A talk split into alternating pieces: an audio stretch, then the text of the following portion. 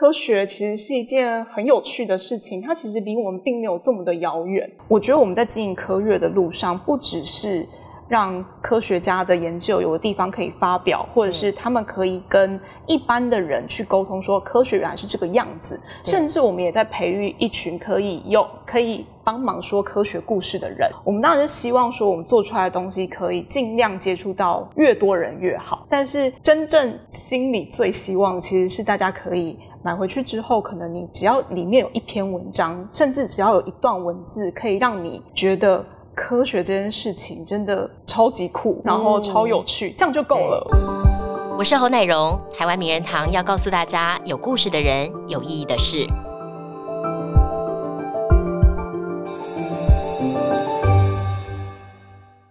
大家好，欢迎收看今天的台湾名人堂，我是侯乃荣。台湾名人堂要告诉大家：有故事的人，有意义的事。在台湾这片土地上，其实各行各业都有很多人。默默各自在自己的领域为他所坚信的价值或者是自己的热情而在付出着。那我们今天的现场名人堂的嘉宾是《科学月刊》的总编辑跟副总编辑两位。《科学月刊》这个杂志其实已经创刊五十年了。那今年呢，他们荣获了金鼎奖的肯定。今天我们很开心，请来两位跟我们聊一聊。欢迎到的是总编辑林汉泽先生。哎，各位观众大家好，欢迎老师。接下来欢迎的是副总编辑赵轩林。各位观众大家好。好，欢迎两位老师。我要真的先恭喜恭喜，因为金鼎奖其实对这个出版业来讲是一个很大的奖项。那科学月刊第五次获奖了，对。那聊一聊这次的获奖对你们而言有着怎么样的鼓励或是意义存在？OK，呃，我想这个得奖是一种肯定了。哎，我们科学月刊大概今年是第五次获奖，包括第一届的金鼎奖，其实我们也有拿到。那不过。呃，你知道出版界事实上是最近是比较难经营的一个行业，尤其是像杂志这一类型因为它时效性又更更更迫切，所以其实我们在经营上面还蛮辛苦的。嗯哼。然后我们一直觉得我们是坚信我们走的路是对的，不过有这个奖项的获得，代表别人也肯定我们的作为，所以我想这个对我们来说是一个鼓励。而且其实连续五十年要这样子定期出刊，在现在这个变动这么快的环境下，其实非常不容易。是，嗯，我们其实还蛮，就是说创刊的元老们其实都还蛮开心的，对，因为毕竟我们五十年来都从未脱稿过，然后也没有停刊过，对，所以都按时出刊，所以这一点是。算是破纪录，而且我觉得很难得是这个月它很特别，它没有政府的支持，是没有财团的支持，然后全部都是靠着一群很热心，然后对科学很有使命感的老师们跟学者们在共同在支持。对我们其实就是它基本上还是属于一个杂志社，但是呃，似乎好像这个我们也对于赚钱这件事情不是那么开，没有关系。对，所以就是这样。风风雨雨这样五十年这样走过来，是是。那目前在投入在这个领域定期的老师们大概是有几位？OK，我们其实科学月刊是呃编委制，就是我们有一些老师，然后他大概是一个月的月底我们会聚会一次。嗯哼。那现在常常来的老师们大概有十来位。嗯哼。那不过有一些老师因为年纪大了，他可能。并不是每一次都会过来，不过其实每一次见面就像老朋友聚会一样，所以其实是蛮有趣的一个社团社团活动。嗯哼，是。所以在众多老师们，宣玲来说应该是新血加入，超 级加入，你加入五年多了，对不对？对对，我想请你来跟我们介绍一下，说这本科学月刊，它其实相较于市面上其他的科普杂志来说，你觉得它最大特点在哪里？其实就我。最初接触到，我真的那时候打开来讲，发现它里面还是黑白的时候，我第一次接触的时候，它真的里面还是黑白。对我其实有点吓到，你吓到？对我吓到，因为就那是多久之前的事？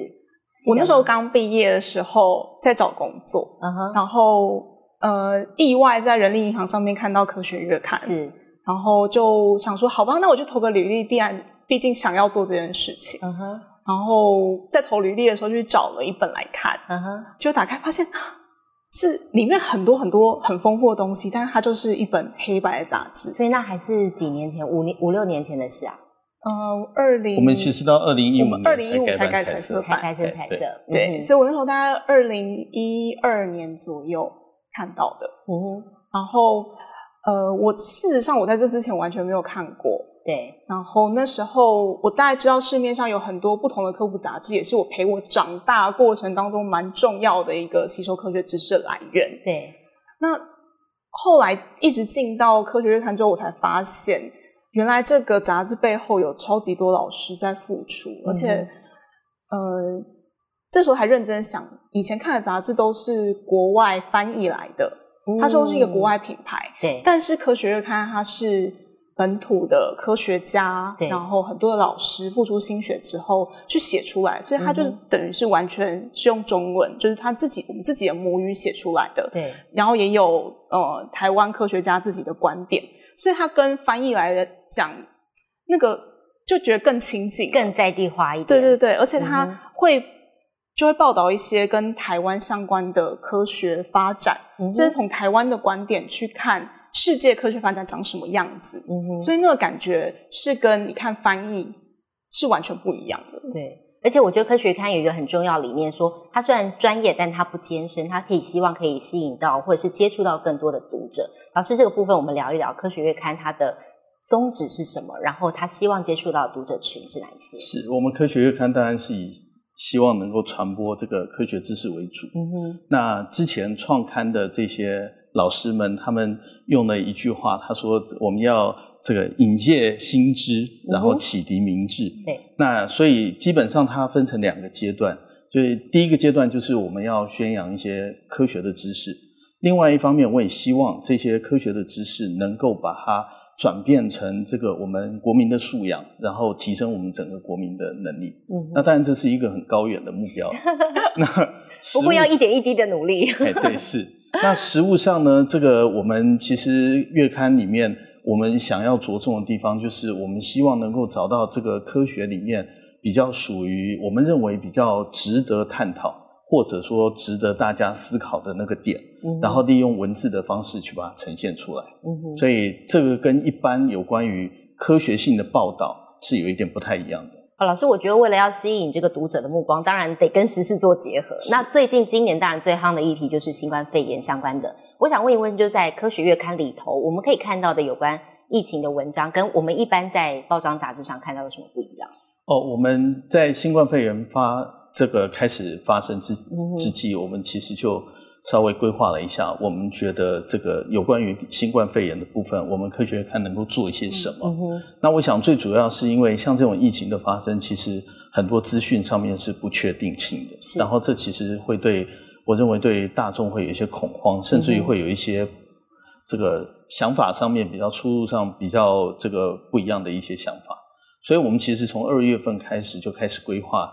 相关的议题，那刚开始呢，我想是先以自身的保健为主，所以我们推出来议题包括这个使用消毒水要怎么样用才会安全这一类型，就是快速立即，哎，或者甚至于我们对于口罩到底它能够防护效果是怎么样，我们提出了一些有关于科学的看法。嗯哼，那至于新冠肺炎发生的成因，我觉得这是另外一个层面的问题。对，那这个层面的问题呢，牵扯到就是我们其实对于。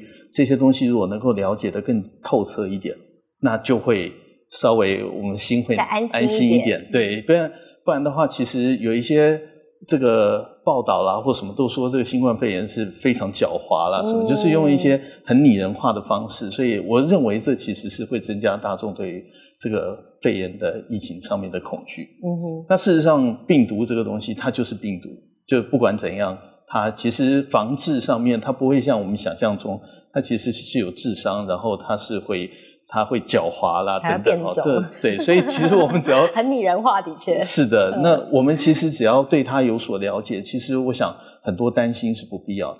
所以其实这个就是我们科学月刊我们认为的所谓的社会责任，就是有些事情我们希望能够透过我们的专业去把它解释的清楚。嗯，但我想这么多的专家学者大家聚集在一起，当然主要就是希望可以更接地气一点，让。把科学跟民众的距离再拉近一些些，但是我觉得可能或许你们也会面对这样的困扰，就是观众想看什么跟观众需要看什么，这其实中间可能会有落差。我这边问问宣玲，你们怎么样去做？例如说你们在会议的时候怎么样去做取舍？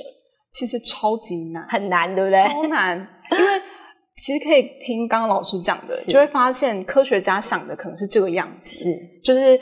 我们应该先去了解事情的本质，然后它的科学精神在哪里。所以，像我们在今年四月的时候就出了冠状病毒迫降这个专辑，就是为了让帮大家其实去复习一下，因为我们现在新冠病毒刚出来，是那我们其实所有科学家都还在还在问，这个是一个什么样的病毒，它会做什么，它有什么样的呃破坏机制？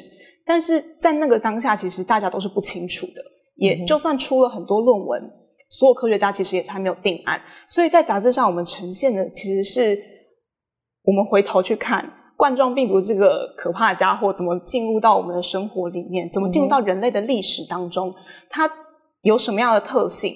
那从这些过往的资料，我们才可以慢慢去推敲说新的病毒它是怎么样。所以那时候我们在规划这个专辑的时候，我们第一时间其实想要跟大家讲的是，虽然说我们现在还不清楚目前我们遇到的敌人是长什么样子，它会有什么公式，但是我们从以往的这些研究，其实帮我们铺垫了一些基础。嗯，然后我们可以利用这些基础去开始了解这个新的敌人，他会出什么样的招。但是我们也用科学家的精神跟你说，我现在不确定，所以我不能给你一个马上就是立即的答案，跟你讲说就是 A 就是 B，嗯哼，它可能甚至不是 A 也不是 B，甚至是一个新的 C。对，那。我们就希望在我们的杂志里面跟读者呈现这样的精神。我们给的是一个方向或者是一个概念，没有非得要给一个答案。对，一个如果说我一定要给个答案的话，所有科学家都跟我说，你这个东西不能做，因为还有太多的未知在。对，对对。所以我们其实常在编辑会议上面，老师们。他不一定是真的在呃说啊这个题目不能做，他们只是很认真在讨论说这个题目如果要做的话，你要考量什么样的呃这这些因素可能还是一个不定数啦，或者是说你如果你要呈现的话，你是不是连另外一个面向都要去同时呈现？嗯，所以等于你们在编辑会议上有非常多的 debate 是吗？对，是吗？会有到吵架的地步吗？不至于，我觉得不至于。我觉得科学上的争论倒是蛮多的，所以呃，譬如说我们都会列议程，就是这次编委会要开的那个议程。老师上老师后来都不是在讨论议程，都是在讨论他们最近可能新看到了什么样的科学发展，然后就讨论完一轮，就说：“哎，那这个东西可以做。”然后他就加入了我们接下来要做的这个这件事情上面，或者是说。他们可能看到了呃新闻上报了什么东西，他就说：可是如果以科学上来讲的话，我们应该从另外一个角度来讲这件事情，可能会更好。所以有很多的脑力激荡在这个会议当中。哦，老师，我这边哦要先问一问，就是我们刚刚有谈到说，其实这当中有很多的专家学者参与在里面。你觉得这样子的组成对于科学月刊来讲，它的好处、优点是什么？是那它有什么样子的？我们说缺点吗？或者是你觉得？可以再改进的地方有没有？OK，那我们这样的一个组成方式，我觉得优点就是基本上，呃，我们对于这个整个科学的前沿的了解会比较透彻。嗯，因为毕竟所有老师都是专家，有数学家、天文学家，各种的是。对，那我们每一个人其实都有他我们的专业范畴，但是其实对于我们专业以外的东西，其实我们就不是了解那么清楚。嗯哼，所以参加这个会议其实还蛮有趣的，就是。忽然有天文学家跟你说：“哎，这个月天空会出现什么异象？”你会有听不懂的时候吧？然后最麻烦的其实就是数学家了，就是数学家其实谈的东西，其实有时候你连他真正想要问的问题的点是什么都听不懂。这样听你这样讲，我觉得好一点了，因为我觉得很多观众都会觉得对科学有点害怕。对，那所以其实我们科学刊其实就是把老师们的意见要把它适度的简化，然后变成说是这个一般。民众可以接受的这个范畴，所以这个是我们需要努力的部分。那当然缺点也有啦，就像我们刚才讲的，因为你知道，很多时候就是秀才遇到兵，就是我们其实对于这个怎么经营上面，事实上是比较没有概念的。所以有时候我们科学家觉得很嗨的议题，其实推出来以后，其实效果并不太好。所以你们找到了一个主题，就是你觉得读者会喜欢的那个取向了吗？呃，所以这个就是编辑部需要努力的部分，就是说，呃，老师们他们负责提供 idea，但是能不能做，其实是后来我们现在是要交给编辑部稍微想一想，因为毕竟编辑部它有它的这个成败的压力。对。各有各的所以这个就是各有各的专业了。所以对，然后我们其实刚才有聊到嘛，其实这个对于这个观众的这个取向，其实我们很难拿捏。有时候我们觉得，哎，生活化的议题比较能够获得共鸣，但是有时候，哎，生活化的议题卖的并不好。对，那有哪一些是出乎你意料的？呃，我们那时候出了一期那个夜市的科学，嗯哼，然后就想说这个题目应该蛮有趣的、对啊我们就可以讨论很生活化，就是很黑白切啊，然后讨论说你去买的那些炸物，它背后到底有什么科学？是，确实是很叫好，我们办活动也蛮多人来参加的，但是实际上最后最后看数据的时候，真的是出乎意料，就是所以没有你们想象中的那么受欢迎。嗯，哦，那老师刚刚有讲到黑洞，反而是大家很想知道对，的。是，就黑洞卖的不错。对，或者是说，就是我们觉得有些蛮难的、欸，这个题目可能一般人可能不会想要接触这个题目吧，是结果意外的卖台 OK，所以其实这当中有很多要研究的细节哦。嗯对，好，轩玲刚刚有提到他跟这个科学月刊的第一类接触，我不知道老师你对科学月刊的印象，第一个第一次初次印象是什么时候？哦，我们那个年代其实要考试嘛，对，考大学，所以其实流行在图书馆里面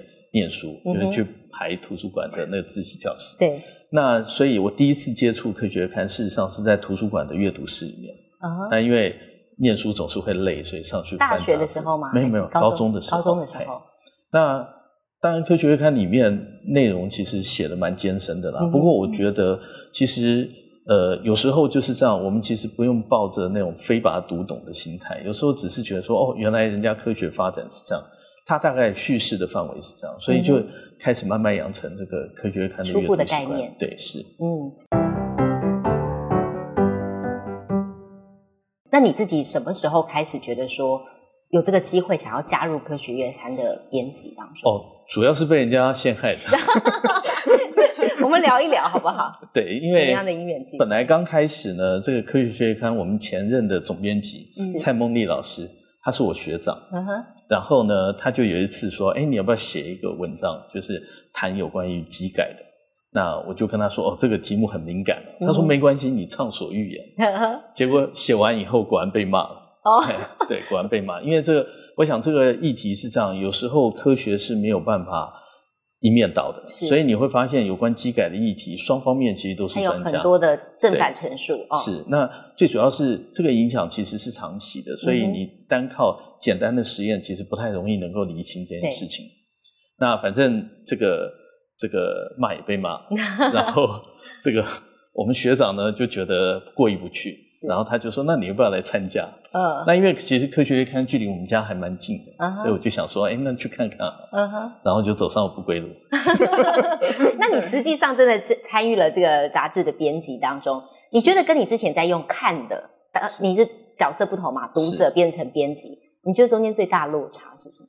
啊，我想其实读者当然就是我们在看，其实都比较容易，但实际上要做，其实要考量的问题就问题点就蛮多的，嗯而且有时候有一些这读者的回馈，其实也蛮让我们蛮感到意外的，就是有时候读者关切的点跟我们想象的会不太一样。对，不过我觉得这是一个非常愉快的过程啊，因为呃，我们从这个从阅读者的角色一直到这个实际执行者，你会发现，其实我们能够做的事情比自己想象中的要多。嗯嗯，是对，我觉得每一个人其实生命随时都在转弯，我觉得很有趣。像你们可能都是念科学学科出身的，但是宣玲，你现在我在一个文章上面，网络文章，你自己写说你是科学家的逃兵，是不是？你是这样形容的我是生科的逃兵，深科的逃兵，变成到科学传播，这中间有一些些的不同、欸。你当初怎么在想要做这样的转换？我自己是念生命科学出身的，那那时候呃，真的本来一心一意要念生命科学，然后但到了大三、大四的时候，突然发现，就我进完实验室，然后也做完了一个小的研究计划之后，突然发现我好像没有这么喜欢待在实验室，然后我就开始找自己到底想要做什么。对，所以我大四的一整年，我都在试我到底想要干嘛。嗯哼，然后我后来意外的，就是发现，哎，科学传播好像是一条新的路，就是比较少人在做，嗯。嗯，对，因为那时候大大概刚开始也就只有一些就是科普书的出版社或者科学杂志，那也没有那时候包括像是 YouTube 也没有现在这么的行，对，Podcast 可能也也没有。那其他的就是路其实不多，嗯哼，那想做，但是又不知道从哪里开始，对，所以其实摸索了好一段时间。嗯哼，那刚好就毕业的时候看到了科学月刊，也过了一阵子啊，看到科学月刊就是在招人，我想说好像是一个机会，嗯哼，就跳进来了。对，然后进来之后才发现，哎，这个领域还蛮有趣的。因为我发现我自己不是就是会喜欢往一个领域里面一直钻一直钻，因为如果是做研究的话，基本上你挑好一个领域之后，你可能就是一直要花很多时间在同一个领域的研究里面，然后希望从里面去找到一个突破点。对，那我发现我自己喜欢的是，我可能可以很广泛的接触很多不同的知识，对，然后去分享给其他人。那刚好科学传播这条路就蛮符合这样的条件的，对，因为我需要面对的可能不只是我原本熟悉的生科领域，那当然生科领域本来也很大啦，就可能会跨到很多不同的子领域，当然也会跨到其他的领域里面，包括天文、物理、化学、数学。那个以前它其实更广泛，学生时代逃之唯恐不及，你也会是不是？就是没有这么没有像就是可能生物这么的这么喜欢这么擅长，对。然后，但在这个工作里面，你就会一直需要去接触，然后特别又是跟很多就是很有热忱的科学家接触之后，你就会发现，哎，这个东西好像不像是我们念书的时候觉得这么的排斥或这么的害怕，它也可以很有趣或是很贴近民众，对不对？嗯，所以就开始想说，哎，那我就可以变成一个真的是科学家跟一般民众中间的一个桥梁，嗯，然后把这个就是他们。可能老师们都有很多很多的知识要传达，但是要怎么用好的方式去传递给观众或读者，其实是需要一些转换的。那如果有能够扮演这样的角色，我觉得我自己应该可以收获很多，然后我也希望可以带给读者，或者是用各种各种管道接触科学的人，能够多一点点，就是不管是对他生活有没有用的科学知识，但是他可能都会。因此的感觉，感受到科学其实是一件很有趣的事情，它其实离我们并没有这么的遥远。嗯哼，那你刚开始跨到科学传播这个领域的时候，你觉得对你来讲最大的挑战是什么？最大的挑战就是你要一直跟科学家沟通，很难沟通，是不是这一群人？有时候是这样，就是科学家都认为他的东西是。因为我想每一位科学家都是在那个专业上面经营了几十年，所以他会认为所有事情，包括细节都是很重要。对。但是当你在做传播的时候，其实有时候你必须要把某一些细节模糊化，不然所有的这个观众在第一时间他就要接受那么多讯息，他就没有办法分辨哪一个讯息才是重要的讯息。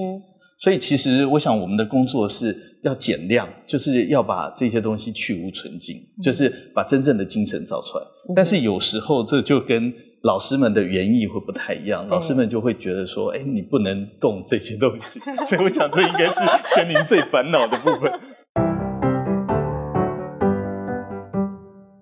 其实很多人终其一生都在寻找自己生命中的热情。我不知道两位，你们既然已经跨入科学领域，但是。回想当初哦，你们是怎么样？小小的你们怎么样对科学产生兴趣的？老师，你先谈谈好了。OK，那其实问科学家这个问题，通常都挺无聊的。科学家可能从小就是半小时，因为科学家可能从小他对科学就会有一些特别的感受。例如，小小的你那时候有什么特别执着的点吗？还是特别引起你好奇心？我是从小就对生命科学比较有兴趣，所以。所以基本上是没什么悬念，就是想要念生命科学的这部分。那不过其实科学研究跟科学兴趣，就是一般现在小朋友都会觉得说啊，我小时候有兴趣，所以我将来要走这一行。对。那但是事实上，这其实中间是有落差的。那我想我感受到比较强烈，就是上研究所以后，才能真正接触到真正所谓的科学研究。那事实上，这个其实跟真正的兴趣就有一段差距了。那就像刚才轩宁讲。就是实验室的工作其实时间还蛮长的，嗯，对，我们以前大概平均每天要工作十二个小时以上，以上是不是？对，以上，对，是。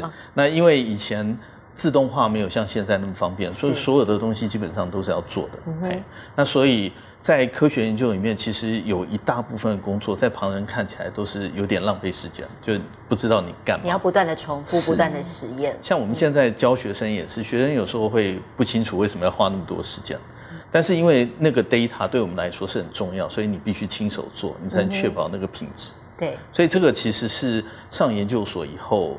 这个才会有比较大的感受，所以如果说现在小朋友说他从小立志要做什么，我觉得那其实跟实际上就是实物的状况上面，事实上是有一些差距，还有一段摸索。是，嗯。不过科学研究，我觉得有一点是很有趣的事情，就是它可以让你看到这个，我认为啦，就是看到这个世界上最最领先的。一些数据或一些想法，嗯哼，那这件事情对我来说，我是觉得很开心。就是说，如果说能够了解这件事情，对我来说，我会觉得这是一个非常愉悦的事情。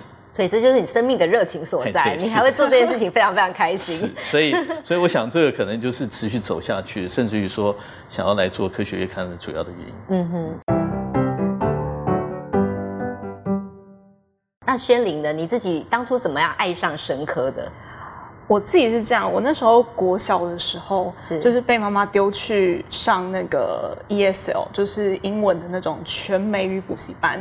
那他们那时候的做法就是把国小，譬如说那时候我是四年级好了，那他就把国外小学四年级用的课本直接拿来台湾教，所以就会是。那时候我就接触了所谓原文书、精装版原文书那种。我小四年级的时候，但就是他们那时候的小学四年级也在看这样子，所以里面当然是比较简单呐，然后很多很多的图，所以那时候就用英文上的什么文学、数学、自然，我最爱的就是自然，因为打开就是那个什么细胞图，是，然后很大一个，然后很漂亮，对。那时候虽然说要背那个英文单字背的超级痛苦，但是就觉得看到那个东西就觉得好想知道哦。嗯哼，我我也不知道为什么，但是就觉得很想知道。然后一路这样子，就是到了国中、高中，到高中的时候，我就也有开始参加相关的社团，就是生物研究社啊之类的。我就心里蛮笃定，我应该是要念生科的。嗯哼，但是你知道，三类的学生就会有一个。呃，家里的压力就是跟你说，你应该念医学啊，念牙医啊。嗯，我爸妈那时候也是这样。你那时候差点闹家庭革命，是不是？就是呃，那时候其实我自己在我那会儿我是考职考，那呃，我自己在我的书桌上我就写好了我的目标的校系、学校跟科系我都决定好了。对，然后连他就是我职考该考多少分。哇，你好有目标的一个人哦！我就都我就贴了一张纸在那边。然后我自己心里就知道，说我就是要考那。你写什么学校？我写阳明生科。呵呵。然后我我我现在忘记那个那个分数到底是多少，但是就确实有那张纸这样子。但是我我妈那时候就一直跟我说，我应该说我爸妈就跟我说，呃，你应该去念个医学牙医，以后生活比较有保障啊什么的。因为那时候大家已经开始觉得生科真的是一个没有什么前途的。虽然说当时分数还是很高，对，但是就。爸妈会担心说，会不会你念完之后出去找不到工作？是，所以那时候只考成绩出来那一天，我记得很清楚，是我一看到我真的就是考上阳明生科的时候，我心里超开心，但我不能表现出来，不能让爸妈知道你心里的高兴。对，呃，就就就是一个嗯。那个那个心情蛮复杂的，嗯哼。然后我虽然就我同学们都在恭喜我，但是在家里其实那个有点低气压。就是他们有说些什么吗？他们那时候就说，呃，你可不可以去重考啊？他们要求你重考。他说你那个分数，你再再努力一点点，你就可以考个牙医什么的了。这样我们就不用担心你之类的。对，我就。嗯，对，但真闹了一整个暑假，就是公公布完之后，气氛也很不好，是不是？对，但是我真的还蛮感谢他们，最后还是有放我去念去念生科。嗯，虽然说现在好像也没有真的就是走研究，但我觉得至少我现在做的事情还是用当年就是学生科时候学到的一些基础知识，跟那时候。老师教的一些科学精神至少还在，就是他都会用在我在做编辑或者是经营这样一个刊物的过程当中。嗯，我觉得爸妈应该有比较谅解我吧。那回顾你自己的学习历程啊，我们从国小、国中、高中、大学，甚至研究所，你觉得哪一段学习历程对你来讲，对目前的你来讲是影响最大的？其实我觉得倒是真的出社会就开始接触，再重新学习。对，因为我觉得，嗯，进科学传播之后，虽然说真的是用，应该说大学四年里面，我觉得，呃，这段路有点像是老师在磨练你如何，就是去面对，比如说，呃，科学研究上面它应该要经历什么样的历程，然后这些科学知识才会出现。那或者是一些基础概念，你要怎么去理解这样的一个概念？嗯哼。那但是出了社会进到这一行之后，你才发现说这概念很重要，但是你如何真的去实践它？嗯哼，是一个蛮困难的事情。对。那所以在做这个杂志的过程当中，我觉得编每一篇文章，我觉得都是好像在重新学习那门学科那种感觉。嗯，学无止境，真的就是这样子。老师，那你自己现在是在民传教书嘛？民传的生物科技系是。那我想问问说，你现在在面对学生们啊？其实我之前看到网络上，你曾经写过一篇文章，是呼吁大学生们好好珍惜这段时间来充实自己。对于大学生来讲，你觉得这段时间对他们来讲最重要的能力培养是什么？是，我想现在大学生就是呃，他进他是未来准备要进入职场，大部分的人其实都是这样。嗯，所以我认为大学生其实，在台湾来说，我觉得反正重要是要培养他自己对自己的自信。嗯，就是我们现在看到的孩子，有时候他毕业以后其实不晓得自己能做什么。那我觉得这一点是对。那有时候。之所以没有自信，就是因为大学的时候不够操。对对，所以其实大学要努力念书，倒不是说这个大学的这些知识将来在社会上多有用，而是借由这样的努力，你可以经手某一些知识或理解某一些东西，而且理解的要有一定的程度。这样的话，将来不管在从事哪一个行业，其实我觉得就会有那个自信去应付这样的一个事情。你会认为科学是一种与生俱来的喜欢，还是说你觉得这是可以靠父母亲的引导去启发他们的？我认为科学其实是一种习惯了，就是说，比方说像我们，就是刚才大家都讲说生科会科科，事实上我觉得不会。对，那因为生科之所以不会科科的理由，是因为我们每一天碰到的东西其实都跟生科有关。嗯哼，那只是。呃，所以我们要解决的面向其实蛮广的，从农业一直到生生命科学，其实都是那个范畴。对。那现在就是说，孩子们要如何去看待这些事情？嗯哼。那他可以发现某一些他可以改善的部分，然后我觉得，所以他发展其实蛮广的。嗯哼。那这些东西都需要在大学的时候培养到一定的程度，他其实将来出去以后，他才知道自己路要怎么走。老师，我聊聊哈，就是您从二零一七年开始接总编辑嘛？哎，是对不对？您接任之初到现在，你觉得你面临过最大的挑战是什么？其实我们的董事长是对我们的销售是没有什么特别的要求，他只是希望说我们要秉持着这个先人的传统，要守住那个精神。所以我们有一点有一点类似像宗教团体。怎么会这样说呢？没有，因为我们有 我们的信念呐。对，那当然对我们来说，我们觉得如何这个。销售上能够创造，这个其实是对编辑部其实也是一个很大的鼓励。没错，毕竟你不希望说你做出来的杂志完以后都没有人看。嗯，所以其实这个反而是我们自己对自己的压力。嗯，那但是有时候在压力上面，就是因为其实。就像我讲的，就是我们这群教授其实没有人是经营上面的专家，嗯，所以我们其实也不知道方向在哪里，所以只能保持着这种非常基本的科学精神，就是我们尝试着从不同的方向突破。对，那除了纸本杂志以外，其实我们这两年其实，在活动的这个办理方面，其实我们有一些配套的措施。嗯，比方说我们有某一些专辑，我们就会办一个类似像专辑这样的活动。对，然后透过这个社群媒体啦，然后慢慢的尝试的去经营我们所谓的这个读者群。嗯，所以我看你们还有办讲座嘛，还有线上的一些小单元，用声音的方式表达。是，嗯，我们还办过酿啤酒的，对，我们教你们如何酿啤酒。这是一个现场的活动，现场活动。哦，就是那时候其实呃，我们因为开始有出一些比较生活化的专辑，然后也希望说可以办一些有趣的实体活动，真的跟我们的读者面对面交流。对，那那时候第一场就是让总编对就是上阵。那他提了一个，就说那我们来教大家如何酿啤酒好了。哦，自己喜欢喝是 不是？不是我们生觉得有科系，其趣实啤酒本来就酿造，其实是属于生科的范是畴。哎，不过我们比较特别的是教你如何用热水瓶酿，就家里的热水瓶就可以真的？酿。对，对，然后后来也试着办，譬如说像是夜市那个专辑，我们就真的去买了很多大家去夜市会买到那个卤味，特别是内脏的部分，教大家认说它真的是猪的哪一个部位，嗯因为你去看那个粉肠啊，然后什么干连呐、它到底在哪里？对对其实我们会吃，般人应该但是不太知道。就是它猪，嗯、它到底是哪个部位？嗯。就透，而且我们就是让大家边吃，我们就边聊。嗯哼，所以你吃得到，那你感觉到它是它吃起来感觉这个就是为什么看起来都是管状的，都是讲什么肠，但是为什么它吃起来就是不太一样，口感就不一样。后面就有它的组织、哦不同的组织、组成，然后会影响它的它的口感，跟甚至是你要怎么去烹调它都会有影响。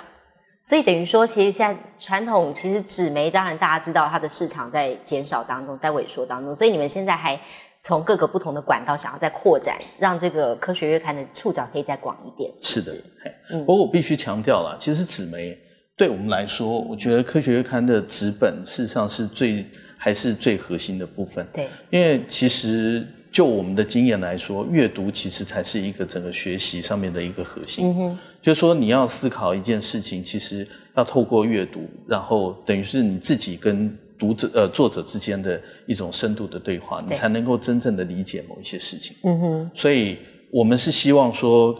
还是能够保有科学月刊最传统的精神，嗯但是在实物上面就变成，因为现在大家都很忙，对很难有一个时间说大家可以静得下心来。然后我们每天要处理的资讯量都很多，所以我们就必须要透过其他的方式再搭一个桥，希望能够把读者拉到我们的资本来。嗯所以这是目前我们的想法。嗯。所以老师，我想问一下说，就目前来讲，除了比较多元化的管道之外，在您未来的任期当中，您自己还有没有对于科学月刊有什么样的期许，或是你还有没有想做些什么，让这个月刊可以读者群再扩大一点？对，这当然这个是 这个当然是我们的想象。很难，对不对？呃，我想慢慢的哈，我们对于这个杂志的想象哈，我对们慢慢会觉得说，杂志未来是一些小众的市场。是，就是与其说你是像以前那样销售量很大，不如说你其实是有一群稳定的社群。嗯哼，它有一个基本盘啦，对但是它会扩增，就是触及到不同的族群，嗯所以我们出不同题目的时候，呃，不同的族群就会帮我们去推，啊然后他会就会嗯、呃吸引到他们，就是同好们对会一起揪去买这一期这样子。嗯哼，对，所以现在有时候我觉得很有趣，就是我们有时候过刊杂志卖的不错，过看 过刊杂志卖的不错，嗯还摆在架上的对，就是这个是忽然一年以后，哎，这本他们再来杂志又再回过开始头来找在卖了。对，所以这个也是我们觉得在经营这部分的时候觉得非常有趣。就是那个议题好像当下大家不觉得什么，嗯。然后忽然回头的时候就 哎觉得原来还有这本书，所以这也是它的特点，它可能变成这些读者的收藏品之一，他们自己很喜欢的时候。对。老师，那未来我想问一问，就是说，其实很多人或许对于可能是科学传播，或者是对于科学想当科学家之类的，你们自己会有什么样的建议啊？您自己依老师的角色，我觉得当当科学家是一件蛮酷的事情，非常酷现在因为现在还这样认为，对，是。嗯那因为我觉得其实有一些事情，你可以有一些不一样的想法，而且可以透过你自己的实验或者看别人的文献，然后来证明你的想法是对的。嗯哼，哎那当然，现在的科学家跟以往科学家角色扮演上就不太一样了。比方说，现在的科学家可能思考的范围要更广，嗯你可能要更能够写计划，然后更要有一点研究资源等等。嗯哼，不过我想这基本上都不会，呃，就是说商炮这些东西可能就会扒了你，但是基本上它还是不会影响到科学家是一件非常有趣的事情这个本质上。那宣玲呢？你自己看法？我不是一个科学家，但但如果说当一个科学传播者这个角色来讲的话，我觉得这真的是一个真的需要很大的热情才能投入的一个工作。你觉得我这样问好了，你嗯觉得辛苦的地方是什么？大家没看到的，它绝对不会是一个赚钱的行业啊，这是很实际的。对，但它我觉得重点是你要花很多很多的时间去可能产出一篇文章或者是一个呃，不管是影片或者是声音的呈现，它后面要做的功课其实是非常非常多的。对，因为在科学上面，你不可嗯、有时候我们强调可能不是时效性，而是你呈现出来的呃这个手法或者这个方式是不是符合科学的精神。嗯哼，那那你要呃，如果是像我可能我可能虽然说我念生科，但是譬如说生物最新的发展，我可能就还是请教老师，对，就说哎，这个让我这样子处理对不对？那有没有什么需要再调整的部分？其实需要花很多很长的时间去沟通。对，但是可能对读者来讲，我就是买了一本就是呃两百多块的杂志，嗯哼，那我会看到什么样的内容？当然就是大家要挑着看嘛。我们当然是希望说，我们做出来的东西可以尽量接触到越多人越好。但是真正心里最希望，其实是大家可以买回去之后，可能你只要里面有一篇文章，甚至只要有一段文字，可以让你觉得科学这件事情真的超级酷，然后超有趣，这样就够了。我觉得这是，所以他蛮 真的是蛮靠热情在撑的一个职业。那老师你自己对这本月刊，你还有什么样的期许没有？呃，我们当然希望它能够更普及，嗯哼，然后我们也希望说，这个未来的国家的栋梁，就是高中生们能够多多看我们这杂志。嗯哼，那当然，我们现在目前好像反映起来，高中生对于这一本杂志还是觉得难度比较高一点。嗯那我们正在努力。嗯，所以你们的读者群还是锁定在高中生吗？对，但是目前看起来好像是四五十岁。嗯，没有，大概高中其实高中以上都有一部分都陆续有读者。其实我们读者群还蛮广的，蛮广的。呵呵然后高中的师生是我们最主打的族群，是但是现在呃，包括社会大众或者是呃科学爱好者，嗯哼，他们都会注意到我们。其实我们从二零一五年改全彩之后，嗯我们呃应该说我们试着从包括训练美术编辑在视觉呈现跟引导上面哦。更加多加一个心力上去，所以在这些杂志里面，其实我们以往我们真的很朴实的把科学知识给用单纯文字，然后加上一点点的配图，我们就觉得说这样我们确实的传达了科学家的讯息，但我们现在发现这样是不够的，对。所以我们在多就是在视觉上面。给大家更多一点帮助，然后让大家更能去吸收我们里面想要传达的知识。